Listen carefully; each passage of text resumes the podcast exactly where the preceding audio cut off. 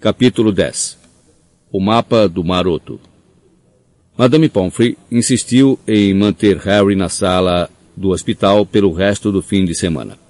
Ele não discutiu nem se queixou, mas não deixou jogarem no lixo os estilhaços de sua Nimbus 2000. Sabia que era uma atitude burra, sabia que a vassoura não tinha conserto, mas o sentimento era mais forte do que ele. Era como se tivesse perdido um dos seus melhores amigos. Uma procissão de amigos veio visitá-lo, todos decididos a animá-lo. Hagrid lhe mandou um buquê de flores com lagartinhas que pareciam repolhos amarelos.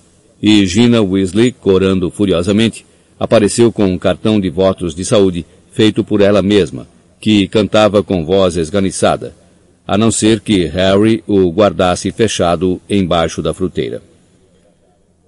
O time da Grifinória tornou a visitar o companheiro no domingo de manhã, desta vez em companhia de Olívio, que declarou a Harry, numa voz de além-túmulo, que não o responsabilizava pela derrota. Ronnie e Hermione só deixavam a cabeceira de Harry à noite, mas nada que ninguém dissesse ou fizesse conseguia fazê-lo se sentir melhor, porque eles só conheciam metade das suas preocupações. Ele não contara a ninguém que vira o sinistro, nem a Ronnie nem a Hermione, porque sabia que o amigo entraria em pânico e a amiga caçoaria dele. O fato era, no entanto, que o sinistro agora já aparecera duas vezes, e ambas as aparições tinham sido seguidas por acidentes quase fatais. Da primeira vez, Harry quase fora atropelado pelo noitibus andante. Da segunda, levaram uma queda da vassoura de quase 15 metros de altura. Será que o sinistro ia atormentá-lo até a morte? Será que ele, Harry, ia passar o resto da vida olhando por cima do ombro à procura da fera? Além disso, havia os dementadores. Harry sentia mal-estar e humilhação toda vez que pensava neles. Todos diziam que os guardas eram medonhos, mas ninguém desmaiava sempre que se aproximava deles. Ninguém mais ouvia mentalmente os ecos da morte dos pais. Isso porque agora Harry sabia a quem pertencia a tal voz. Ouvira o que ela dizia, ouvira continuamente nas longas noites passadas na ala hospitalar, quando ficava acordado, contemplando as listras que o luar formava no teto. Quando os dementadores se aproximavam, ele ouvia os últimos instantes da vida de sua mãe, sua tentativa de proteger o filho da sanha de Lord Voldemort, e a gargalhada do bruxo antes de matá-la. Harry dava breves cochilos, mergulhando em sonhos cheios de mãos podres e pegajosas e súplicas fossilizadas, acordando de repente para voltar a pensar na voz da mãe. Foi um alívio voltar à zoeira e à atividade da escola principal na segunda-feira e ser forçado a pensar em outras coisas, ainda que tivesse de aturar a implicância de Draco Malfoy.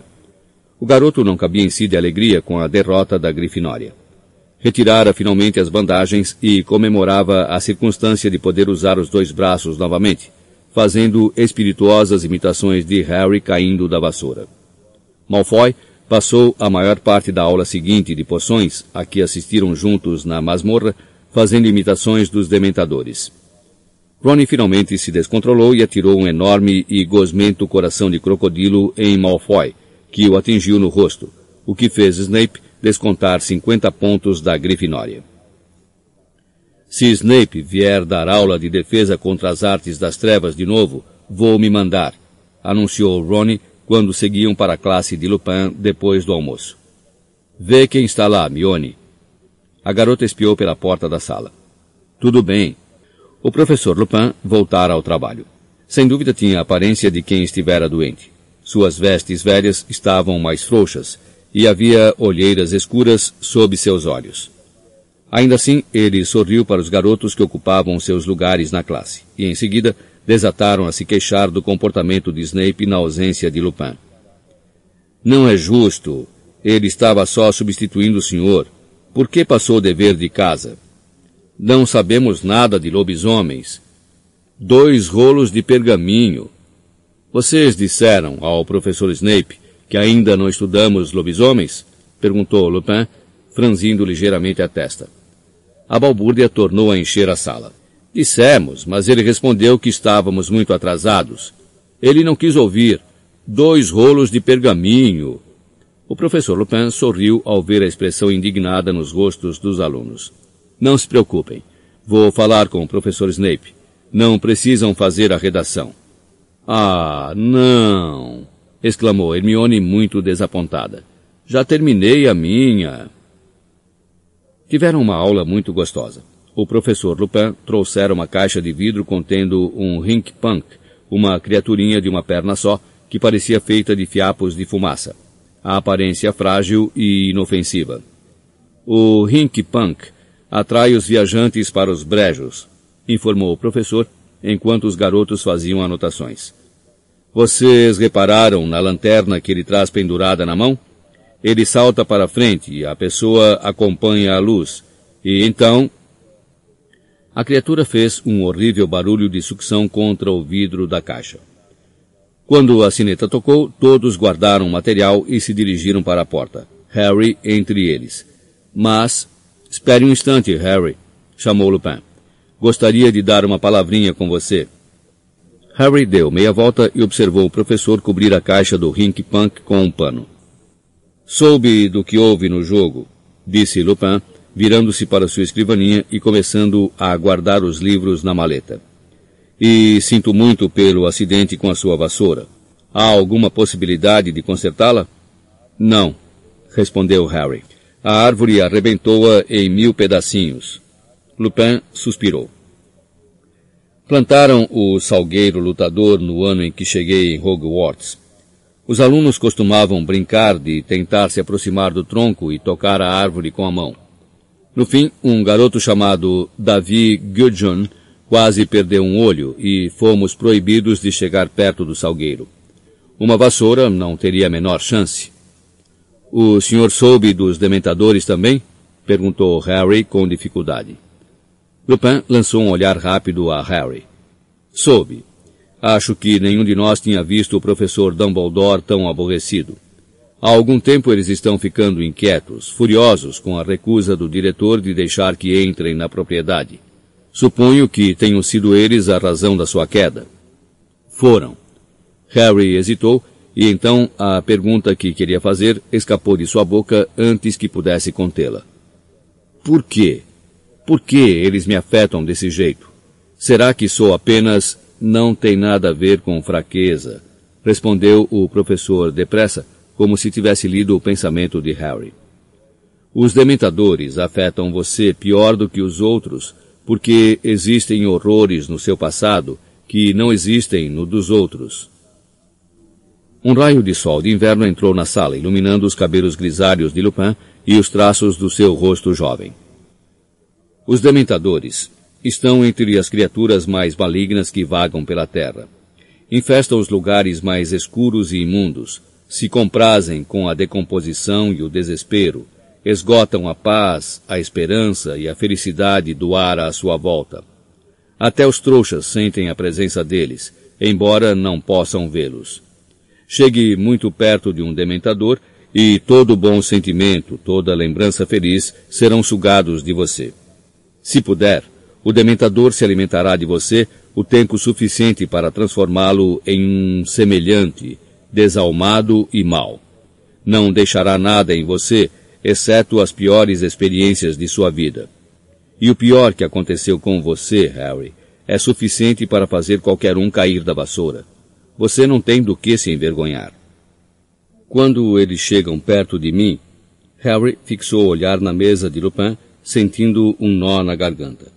Ouço Voldemort assassinando minha mãe.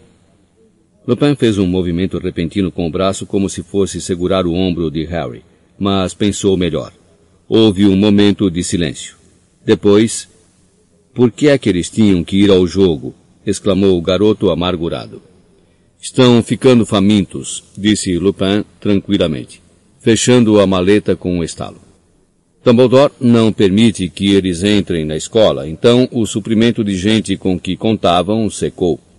Acho que eles não conseguiram resistir à multidão em torno do campo de quadribol. Toda a excitação, as emoções exacerbadas, é a ideia que fazem de um banquete. Azkaban deve ser horrível, murmurou Harry. Lupin concordou sério.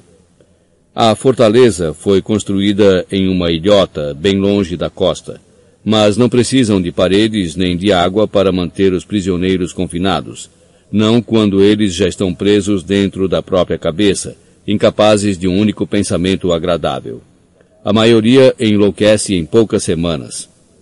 Mas Sirius Black escapou, comentou Harry lentamente. Fugiu. A maleta de Lupin escorregou da escrivaninha. Ele teve que se abaixar depressa para apanhá-la no ar. É, disse, se endireitando. Black deve ter encontrado uma maneira de combatê-los. Eu não teria acreditado que isso fosse possível. Dizem que os dementadores esgotam os poderes de um bruxo que conviver um tempo demasiado longo com eles. O senhor fez aquele dementador no trem recuar, disse Harry de repente. Há certas defesas que se pode usar, disse Lupin. Mas no trem havia apenas um dementador. Quanto maior o número, mais difícil é resistir a eles. Que defesas? perguntou Harry em seguida. O senhor pode me ensinar? Não tenho a pretensão de ser um especialista no combate a dementadores, Harry. Muito ao contrário. Mas se os dementadores forem a outro jogo de quadribol, preciso saber lutar contra eles. Lupin avaliou o rosto decidido de Harry. Hesitou. Depois disse: Bem, Está bem. Vou tentar ajudar. Mas receio que você terá de esperar até o próximo trimestre. Tenho muito o que fazer antes das férias. Escolhi uma hora muito inconveniente para adoecer. Com a promessa de receber aulas anti-dementadores de Lupin, o pensamento de que talvez não precisasse mais ouvir a morte da mãe e o fato de que Corvinal esmagara Lufa-Lufa na partida de quadribol no final de novembro o ânimo de Harry deu uma guinada definitiva para cima. Afinal, Grifinória não fora eliminada da competição, embora o time não pudesse se dar ao luxo de perder mais uma partida. Olívio tornou a ficar possuído por uma energia obsessiva e treinou com o time com mais empenho que nunca, na chuvinha gélida e nevoenta que persistiu até dezembro. Harry não viu nem sinal de dementador nos terrenos da escola. A fúria de Dumbledore parecia ter funcionado para mantê-los em seus postos nas entradas. Duas semanas antes do fim do trimestre, o céu clareou de repente até atingir um branco leitoso e ofuscante, e os terrenos enlameados da escola amanheceram certo dia cobertos de cintilante geada. No interior do castelo havia um rebuliço de Natal no ar. Flitwick, o professor de feitiços, já enfeitara sua sala de aula com luzes pisca-piscas que, quando foram ver, eram fadinhas voadoras de verdade. Os alunos estavam satisfeitos discutindo planos para as férias de Natal. Tanto Ronnie quanto Hermione haviam decidido permanecer em Hogwarts, e, embora Ronnie dissesse que era porque não ia conseguir aturar Percy duas semanas, e Hermione insistisse que precisava consultar a biblioteca, Harry não se deixou enganar. Sabia que era para lhe fazerem companhia, e se sentiu muito grato. Para a alegria de todos, exceto Harry, houve mais uma visita a Hogsmeade no último fim de semana do trimestre. Podemos fazer todas as nossas compras de Natal lá, exclamou Hermione. Mamãe e papai iriam adorar receber fios dentais de menta da Dedos de Mel. Resignado com a ideia de que seria o único aluno do terceiro ano a não ir, Harry pediu emprestado a Olívio o livro Qual Vassoura, e resolveu passar o dia lendo sobre as diferentes marcas. Ele andara montando uma vassoura da escola nos treinos do time, uma velhíssima Shooting Star, que era demasiado lenta e instável. Decididamente precisava de uma vassoura nova. Na manhã de sábado em que os colegas iriam a Hogsmeade, Harry se despediu de Ronnie e Hermione embrulhados em capas e cachecóis, Tornou a subir a escadaria de mármore sozinho e tomou o caminho da torre da Grifinória. A neve começara a cair do lado de fora das janelas, e o castelo estava muito parado e silencioso. Psiu! Harry! Ele se virou a meio caminho do corredor do terceiro andar e viu Fred e George espiando-o atrás da estátua de uma bruxa corcunda de um olho só. O que é que vocês estão fazendo? perguntou Harry, curioso. Vocês não vão a Hogsmeade? Antes de ir, viemos fazer uma festinha para animar você, disse Fred com uma piscadela misteriosa. Venha até aqui. O garoto indicou com a cabeça uma sala de aula vazia à esquerda da estátua de um olho só. Harry acompanhou os gêmeos. George fechou a porta sem fazer barulho e se virou sorrindo para Harry. Presente de Natal antecipado para você, Harry, anunciou. Fred tirou alguma coisa de dentro da capa com um gesto largo e colocou-a em cima de uma carteira. Era um pedaço de pergaminho, grande, quadrado e muito gasto, sem nada escrito na superfície. Harry, desconfiando que fosse uma daquelas brincadeiras de Fred e George, ficou parado olhando para o presente. E o que é que é isso? perguntou. Isso, Harry, é o segredo do nosso sucesso, disse George, dando uma palmadinha carinhosa no pergaminho. Dói na gente dar esse presente para você, disse Fred. Mas decidimos na noite passada que você precisa muito mais dele do que nós. E, de qualquer maneira, já o conhecemos de cor. É uma herança que vamos lhe deixar. Para falar a verdade, não precisamos mais dele. E para que eu preciso de um pedaço de pergaminho velho? perguntou Harry. Um pedaço de pergaminho velho? exclamou Fred, fechando os olhos com uma careta, como se Harry o tivesse ofendido mortalmente. Explique a ele, Jorge. Bem, quando estávamos no primeiro ano, Harry, jovens, descuidados e inocentes, Harry abafou uma risada. Duvidava se algum dia os gêmeos teriam sido inocentes. Bem, mais inocentes do que somos hoje. Nós nos metemos numa certa confusão com Filch.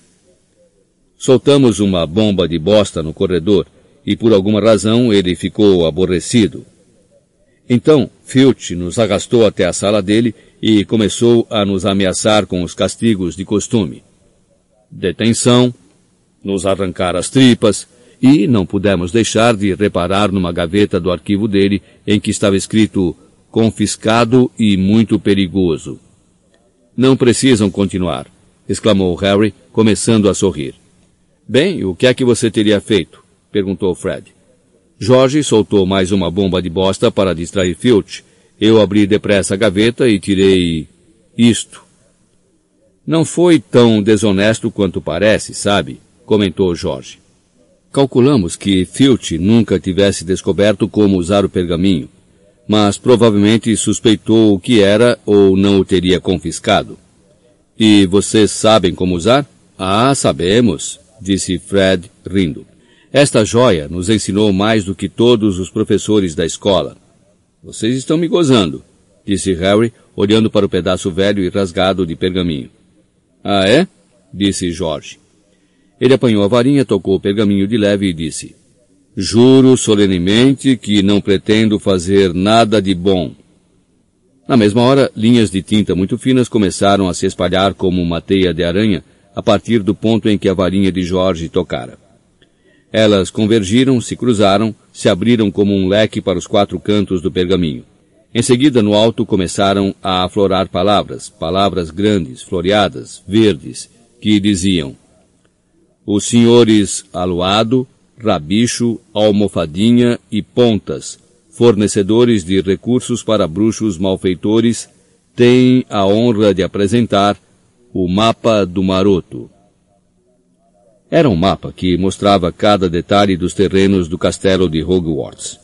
O mais notável, contudo, eram os pontinhos mínimos de tinta que se moviam em torno do mapa, cada um com um rótulo em letra minúscula.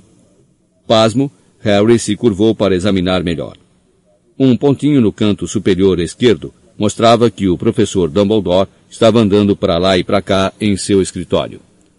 A gata do zerador, Madame Norra, rondava o segundo andar. E Pirraça, o poltergeist, naquele momento saltitava pela sala de troféus. E quando os olhos de Harry percorreram os corredores que tão bem conhecia, ele notou mais uma coisa. O mapa mostrava um conjunto de passagens em que ele nunca entrara, e muitas pareciam levar diretamente a Hogsmeade, disse Fred, acompanhando uma delas com o dedo. São sete ao todo, até agora, Filch conhece essas quatro, ele as apontou. Mas temos certeza de que somente nós conhecemos estas outras. Não se preocupe com a passagem por trás do espelho no quarto andar. Nós a usamos até o inverno passado, mas já desabou, está completamente bloqueada. E achamos que ninguém jamais usou esta porque o salgueiro lutador foi plantado bem em cima da entrada. Mas esta outra aqui leva diretamente ao porão da Dedos de Mel. Nós já a usamos um monte de vezes. E como talvez você tenha notado, a entrada é bem ali do lado de fora da sala, na corcunda daquela velhota de um olho só. Aluado, rabicho, almofadinhas e pontas, suspirou Jorge dando um tapinha no cabeçalho do mapa. Devemos tanto a eles. Almas nobres que trabalharam incansavelmente para ajudar novas gerações de transgressores, disse Fred solenemente. Certo, acrescentou Jorge depressa. Não se esqueça de limpar o mapa depois de usá-lo. Senão qualquer um pode ler, recomendou Fred. É só bater com a varinha mais uma vez e dizer mal feito, feito, e o pergaminho torna a ficar branco. Portanto, jovem Harry, disse Fred, numa incrível imitação de Percy, trate de se comportar. Vejo você na Dedos de Mel, despediu-se Jorge piscando. Os gêmeos deixaram a sala sorrindo satisfeitos consigo mesmos. Harry ficou ali contemplando o mapa milagroso. Acompanhou o pontinho de tinta Madame Norra virar à esquerda e parar para cheirar alguma coisa no chão. Se Filch realmente não conhecia, ele não teria que passar pelos dementadores. Mas mesmo enquanto continuava ali, transbordante de excitação, uma coisa que ouvira certa vez o Sr. Weasley dizer aflorou em sua lembrança. Nunca confie em nada que é capaz de pensar, se você não pode ver onde fica o seu cérebro. O mapa era um daqueles objetos mágicos perigosos sobre os quais o Sr. Weasley o prevenira. Recursos para bruxos malfeitores. Mas então, raciocinou Harry, ele só queria usar o mapa para ir a Hogsmeade. Não era que quisesse roubar alguma coisa ou atacar alguém. E Fred e Jorge já o usavam havia anos, sem que nada de terrível tivesse acontecido. Harry acompanhou com o dedo a passagem secreta até a dedos de mel. Depois, subitamente, como se obedecesse a uma ordem, enrolou o mapa, guardou-o nas vestes e correu para a porta da sala de aula. Abriu-a uns dedinhos. Não havia ninguém do lado de fora. Com muito cuidado, esgueirou-se da sala até as costas da estátua da bruxa de um olho só que era mesmo que devia fazer? Puxou outra vez o mapa e viu, para seu espanto, que um novo boneco de tinta aparecera no pergaminho, rotulado Harry Potter. Estava parado exatamente no mesmo lugar que o verdadeiro Harry, mais ou menos na metade do corredor do terceiro andar. Harry observou-o atentamente. Seu pequeno eu de tinta parecia estar tocando a bruxa com uma varinha mínima. O garoto, na mesma hora, puxou a varinha real e deu um toque na estátua. Nada aconteceu. Ele tornou a consultar o mapa. Um balão com um texto aparecera ao lado do seu boneco. Dentro do balão havia a palavra Dissendium. Dissendium, sussurrou Harry, dando uma nova batida na bruxa de pedra. Na mesma hora, a corcunda da estátua se abriu o suficiente para admitir uma pessoa bem magra. Harry deu uma espiada rápida nos dois lados do corredor, guardou outra vez o mapa, se içou de cabeça para dentro do buraco e deu um impulso para a frente. Ele deslizou um bom pedaço, descendo o que parecia um escorrega de pedra, e aterrissou na terra úmida e fria. Levantou-se então, olhando a toda a volta. Estava escuro como breu. Harry ergueu a varinha e murmurou. Lumus! e pôde ver que se encontrava em uma passagem muito estreita, baixa e terrosa. Ergueu então o mapa, tocou com a ponta da varinha e disse baixinho, Mal feito, feito. O mapa ficou imediatamente branco. Ele o dobrou cuidadosamente, enfiou-o dentro das vestes, depois, o coração batendo rápido, ao mesmo tempo excitado e apreensivo, Harry começou a andar. A passagem virava e tornava a virar, mais parecendo uma toca de coelho gigante do que qualquer outra coisa. Harry caminhou depressa por ela, tropeçando aqui e ali no chão acidentado, segurando a varinha com firmeza à sua frente. Levou uma eternidade, mas o garoto tinha um pensamento fixo na capacidade da dedos de mel repor suas forças. Depois do que lhe pareceu uma hora, a passagem começou a subir. Ofegante, Harry apertou o passo, o rosto quente e os pés muito gelados. Dez minutos mais tarde, chegou ao pé de uns degraus de pedra muito gastos que subiam a perder de vista. Tomando cuidado para não fazer barulho, Harry começou a subir. Cem degraus, duzentos degraus. Perdeu a conta olhando para os pés. Então, sem aviso, sua cabeça bateu em alguma coisa dura. Parecia um alçapão. Harry ficou parado ali massageando o cucuruto da cabeça, apurando os ouvidos. Não conseguia ouvir nenhum som em cima. Muito devagarinho, empurrou o alçapão e espiou pela borda. Deparou com um porão cheio de caixotes e caixas. Harry subiu pelo alçapão e tornou a fechá-lo. Ele se fundiu tão perfeitamente com o soalho empoeirado que era impossível saber que estava ali. O garoto avançou lentamente até a escada de madeira que levava ao andar superior. Agora, decididamente, conseguia ouvir vozes, para não falar no tilintar de uma sineta e no abre e fecha de uma porta. Pensando no que deveria fazer, Harry de repente ouviu uma porta se abrir muito próximo. Alguém ia descer a escada. E traga mais uma caixa de lesmas gelatinosas, querido. Eles praticamente levaram tudo, disse uma voz feminina. Dois pés desceram a escada. Harry pulou para trás de um enorme caixote e esperou os passos se distanciarem. Ouviu o homem deslocando caixas na parede oposta.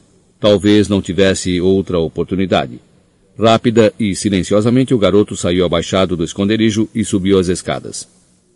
Ao olhar para trás, viu um enorme traseiro e uma careca reluzente enfiada em uma caixa. Harry alcançou a porta no patamar da escada, escapuliu por ela e se encontrou atrás do balcão da Dedos de Mel. Abaixou-se, saiu quietinho de lado e, por fim, se levantou. A Dedos de Mel estava tão cheia de alunos de Hogwarts que ninguém olhou duas vezes para Harry. O garoto foi passando entre eles, olhando para os lados, e reprimiu uma risada só de imaginar a expressão que apareceria na cara de porco do Duda se pudesse ver onde ele estava agora.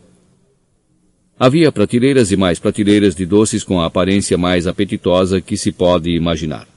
Tabletes de nougat, quadrados cor-de-rosa de sorvete de coco, caramelos cor de mel, centenas de tipos de bombons em fileiras arrumadinhas, e havia uma barrica enorme de feijõezinhos de todos os sabores. Delícias gasosas, as tais bolas de sorvete de fruta que faziam levitar, que Ronnie mencionara. Em outra parede havia os doces de efeitos especiais.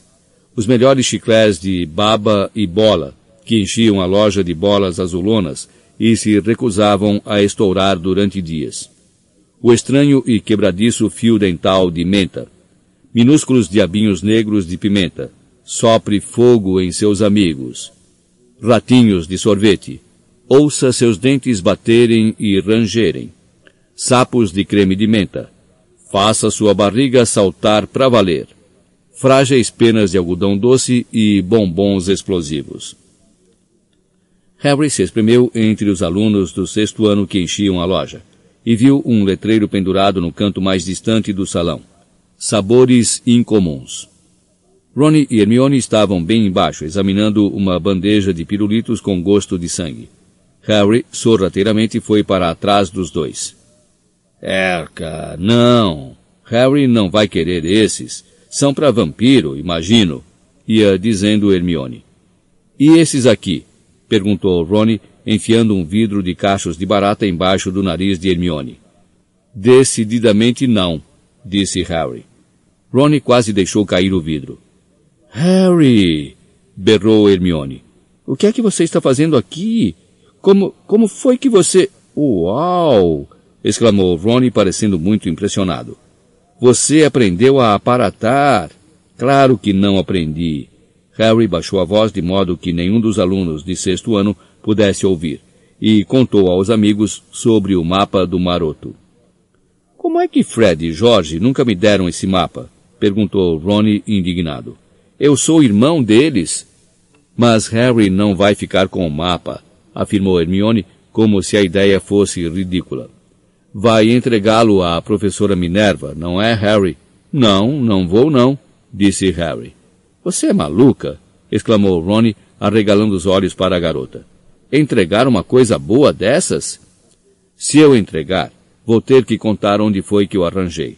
Filch ia saber que Fred e George surrupiaram dele. Mas e o Sirius Black? sibilou Hermione.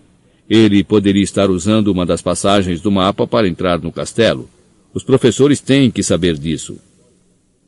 Ele não pode estar entrando por uma passagem, retrucou Harry depressa. Tem sete túneis secretos no mapa, certo?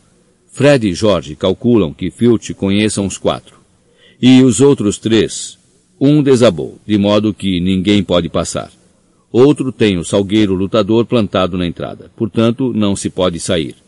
E este que eu usei para chegar aqui, bem, é realmente difícil ver a entrada dele no porão. Então, a não ser que Black soubesse que havia uma passagem, Harry hesitou. E se Black soubesse que havia uma passagem ali? Ronnie, porém, pigarreou querendo sinalizar alguma coisa e apontou para um aviso colado dentro da loja de doces. Por ordem do Ministério da Magia, lembramos aos nossos clientes que até nova ordem, os dementadores irão patrulhar as ruas de Hogsmeade todas as noites após o pôr do sol. A medida visa garantir a segurança dos habitantes de Hogsmeade e será revogada quando Sirius Black for recapturado. É, portanto, aconselhável que os clientes encerrem suas compras bem antes de anoitecer. Feliz Natal! Estão vendo só? Falou Ronnie em voz baixa. Eu gostaria de ver Black tentar entrar na Dedos de Mel com dementadores pululando por todo o povoado. Em todo caso, Hermione, os donos da Dedos de Mel ouviriam se alguém arrombasse a loja, não? Eles moram no primeiro andar. Tá, mas... Mas... A garota parecia estar fazendo força para encontrar outro argumento. Olha, ainda assim, Harry não devia ter vindo a Hogsmeade. Ele não tem autorização. Se alguém descobrir, ele vai ficar enrascado até as orelhas. E ainda não anoiteceu. E se Sirius Black aparecer hoje, agora, ia ter muito trabalho para encontrar Harry no meio disso aí, disse Ronnie, indicando com a cabeça as janelas de caixilhos pelas quais se via a nevasca rodopiando lá fora. Vamos, Mione, é Natal. Harry merece uma folga. Hermione mordeu o lábio, parecendo extremamente preocupada. Você vai me denunciar? perguntou Harry à amiga, sorrindo. Ah, claro que não. Mas, sinceramente, Harry, viu as delícias gasosas, Harry? perguntou Ronnie, puxando Harry e levando-o até a barrica em que se encontravam. E as lesmas gelatinosas, e os picolés ácidos. Fred me deu um desses quando eu tinha sete anos. Fez um furo que atravessou a minha língua. Eu me lembro da mamãe pegando a vassoura e baixando o pau nele. Ronnie ficou mirando pensativo a caixa de picolés ácidos. Você acha que o Fred comeria um cacho de baratas se eu dissesse a ele que era amendoim? Depois que Ronnie e Hermione pagaram por todos os doces que compraram, os três saíram da Dedos de Mel para enfrentar a nevasca lá fora. Hogsmeade parecia um cartão de Natal. As casas e lojas de telhado de como estavam cobertas por uma camada de neve fresca. Havia coroas de azevinho nas portas e fieiras de luzes encantadas penduradas nas árvores. Harry estremeceu. Ao contrário dos amigos, ele não estava usando casaco. Os três saíram caminhando pela rua, cabeça abaixada contra o vento. Ronnie e Hermione gritando por dentro dos cachecóis. Ali é o correio. A Zoncos fica mais adiante. Podíamos ir até a casa dos gritos. Vamos fazer o seguinte, sugeriu Ronnie com os dentes batendo. Vamos tomar uma cerveja amanteigada no Três Vassouras? Harry estava mais do que afim. Havia um vento cortante e suas mãos estavam congelando. Então eles atravessaram a rua e minutos depois entravam na minúscula estalagem. A sala estava cheíssima, barulhenta, quente e enfumaçada. Uma mulher tipo violão, com um rosto bonito, estava servindo um grupo de bruxos desordeiros no bar. Aquela é a Madame Rosmerta, disse Ronnie. Vou pegar as bebidas, está bem? Acrescentou, corando ligeiramente. Harry e Hermione foram até o fundo do salão onde havia uma mesinha desocupada entre uma janela e uma bela árvore de Natal próxima à lareira.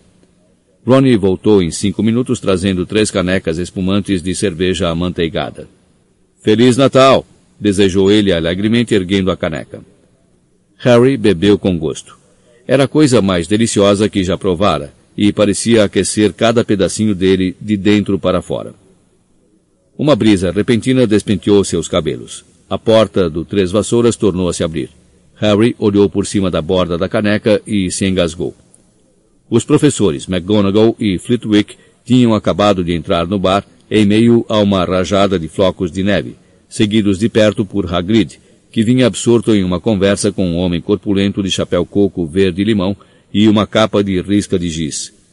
Cornélio Fudge, ministro da magia. Numa fração de segundo, Ronnie e Hermione ao mesmo tempo tinham posto as mãos na cabeça de Harry e feito o amigo escorregar do banquinho para baixo da mesa. Pingando cerveja manteigada e se encolhendo para sumir de vista, Harry, agarrado à caneca, espiou os pés dos professores e de Fudge caminharem até o bar, pararem e em seguida darem meia volta e se dirigirem para onde ele estava. Em algum lugar acima de sua cabeça, Hermione sussurrou. Mobiliarbus. A árvore de Natal ao lado da mesa se ergueu alguns centímetros do chão, flutuou de lado e desceu com um baque suave bem diante da mesa dos garotos, escondendo-os dos professores.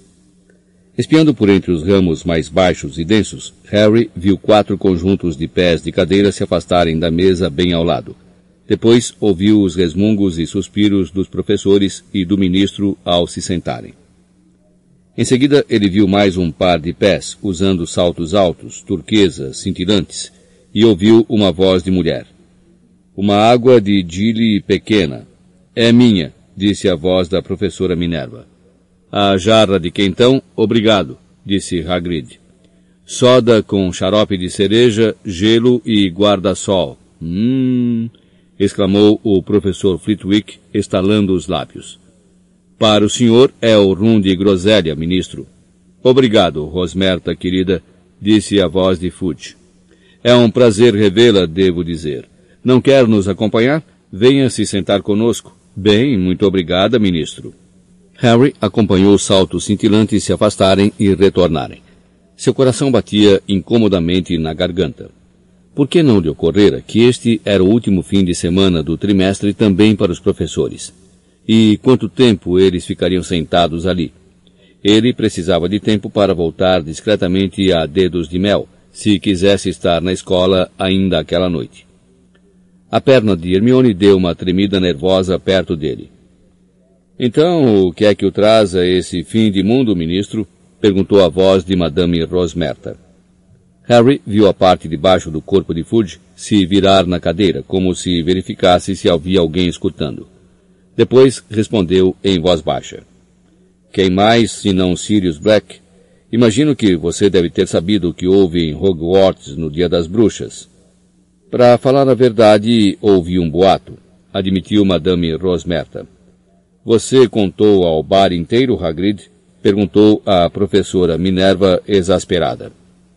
O senhor acha que Black continua por aqui, ministro? Perguntou Madame Rosmerta. Tenho certeza, respondeu Fudge laconicamente.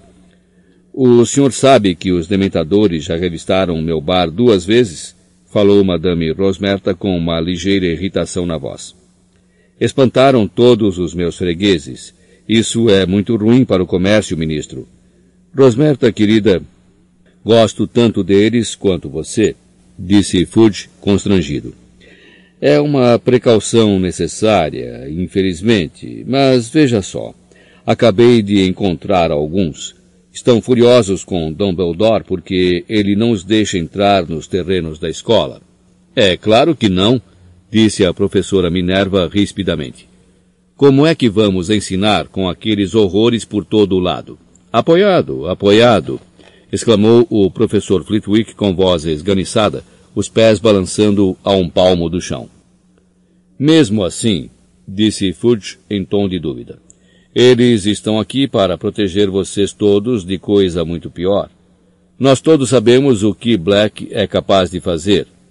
Sabem, eu ainda acho difícil acreditar disse Madame Rosmerta pensativamente.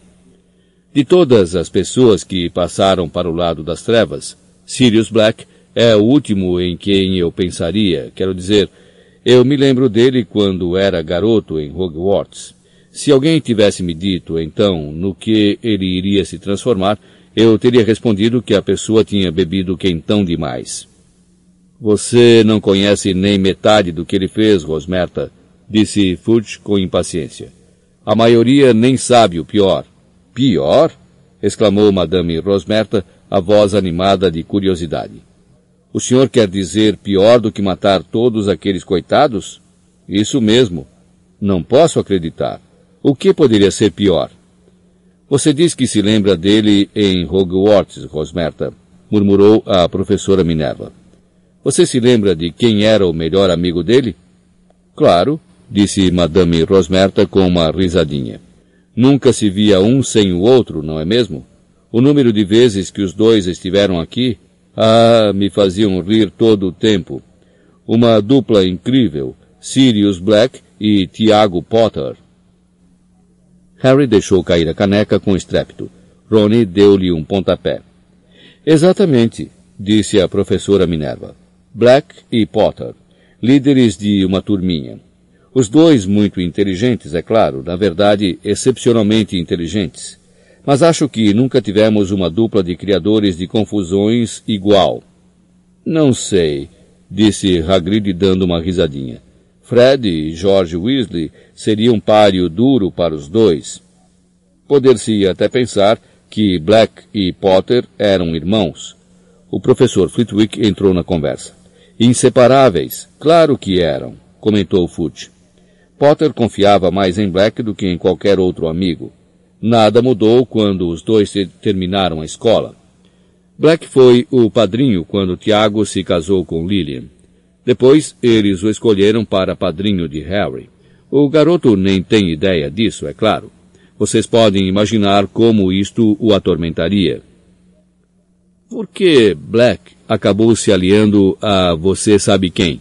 Cochichou Madame Rosmerta. Foi muito pior do que isso, minha querida. Fudge baixou a voz e continuou numa espécie de sussurro grave. Muita gente desconhece que os Potter sabiam que você sabe quem queria pegá-los. Dumbledore, que naturalmente trabalhava sem descanso contra você sabe quem, tinha um bom número de espiões úteis. Um deles avisou-o, e ele, na mesma hora, alertou Tiago e Lilian. Dumbledore aconselhou os dois a se esconderem. Bem, é claro que não era fácil alguém se esconder de você sabe quem. Dumbledore sugeriu aos dois que teriam maiores chances de escapar se apelassem para o feitiço Fidelius. Como é que é isso? perguntou Madame Rosmerta, ofegando de interesse. O professor Flitwick pigarreou. Um feitiço extremamente complexo, explicou com a sua vozinha fina, que implica esconder o segredo por meio da magia em uma única pessoa viva.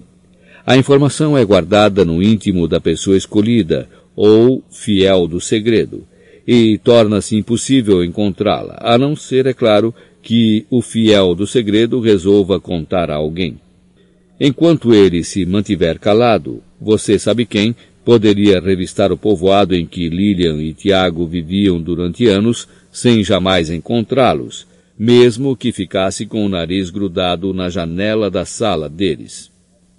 Então, Black era o fiel do segredo dos Potter? Sussurrou Madame Rosmerta. Naturalmente, respondeu a professora Minerva. Tiago Potter contou a Dumbledore que Black preferiria morrer a contar onde eles estavam.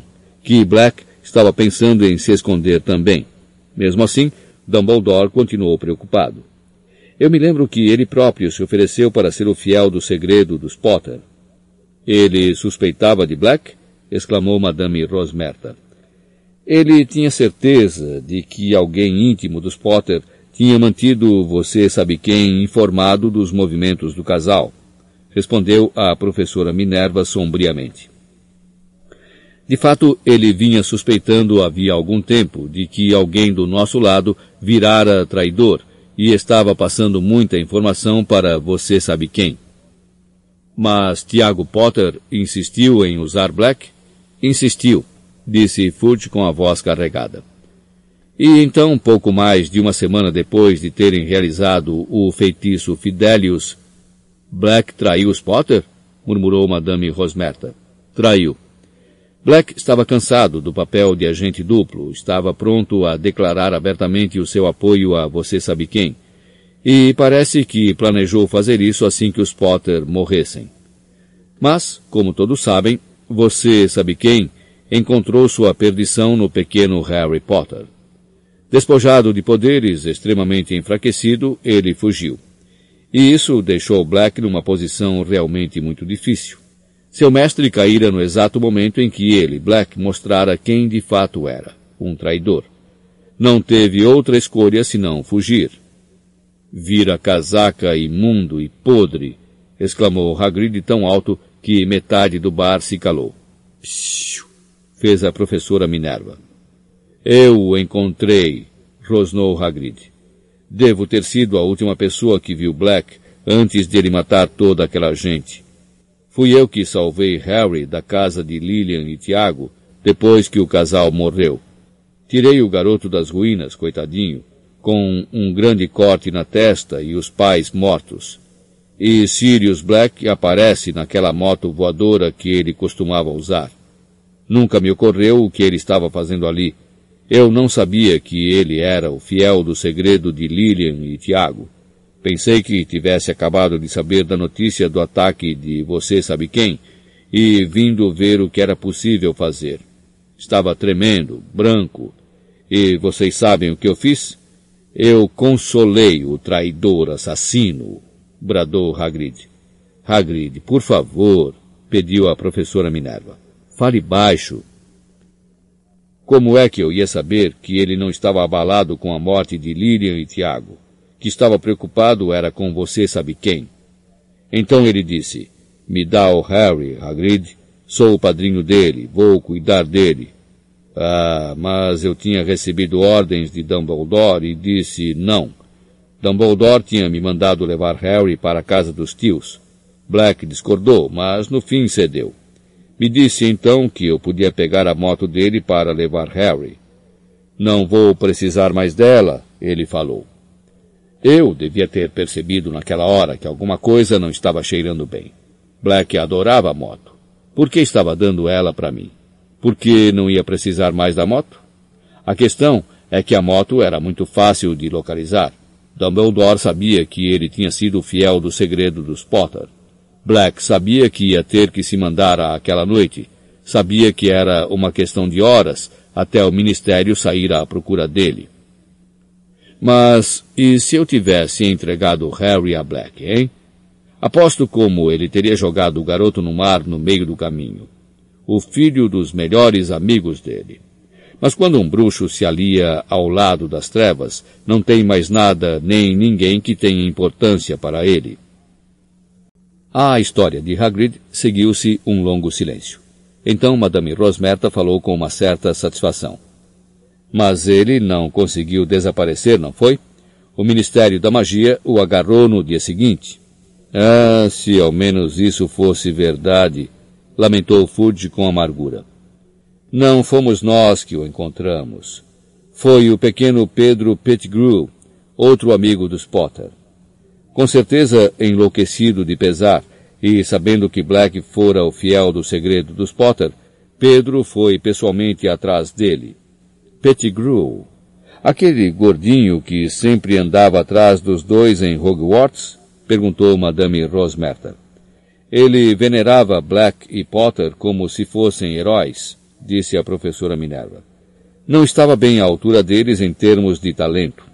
Muitas vezes fui severa demais com ele. Podem imaginar agora como me... como me arrependo disso. Sua voz parecia a de alguém que apanhara de repente um resfriado. Vamos, Minerva, consolou a Fudge com bondade. Pettigrew teve uma morte de herói. Testemunhas oculares, trouxas, é claro, depois limpamos a memória deles, nos contaram como Pettigrew encurralou Black. Dizem que ele soluçava. Lilian e Tiago Sirius, como é que você pôde? Então fez menção de apanhar a varinha. Bem, naturalmente Black foi mais rápido Fez Pettigrew em pedacinhos. A professora Minerva assoou o nariz e disse com a voz embargada. Menino burro, menino tolo. Nunca teve jeito para duelar. Deveria ter deixado isso para o ministério. E vou dizer uma coisa. Se eu tivesse chegado ao Black antes de Pettigrew, não teria apelado para varinhas. Eu teria despedaçado ele aos bocadinhos. Rosnou Hagrid. Você não sabe o que está dizendo, Hagrid, disse Fudge com severidade. Ninguém, a não ser bruxos de elite do esquadrão de execução das leis da magia, teria tido uma chance contra Black depois que ele foi encurralado. Na época, eu era ministro júnior no Departamento de Catástrofes Mágicas, e fui um dos primeiros a chegar à cena depois que Black liquidou aquelas pessoas. Nunca vou me esquecer. Ainda sonho com o que via às vezes. Uma cratera no meio da rua, tão funda que rachou a tubulação de esgoto embaixo. Cadáveres por toda parte, trouxas berrando. E Black parado ali, dando gargalhadas, diante do que restava de Pettigrew.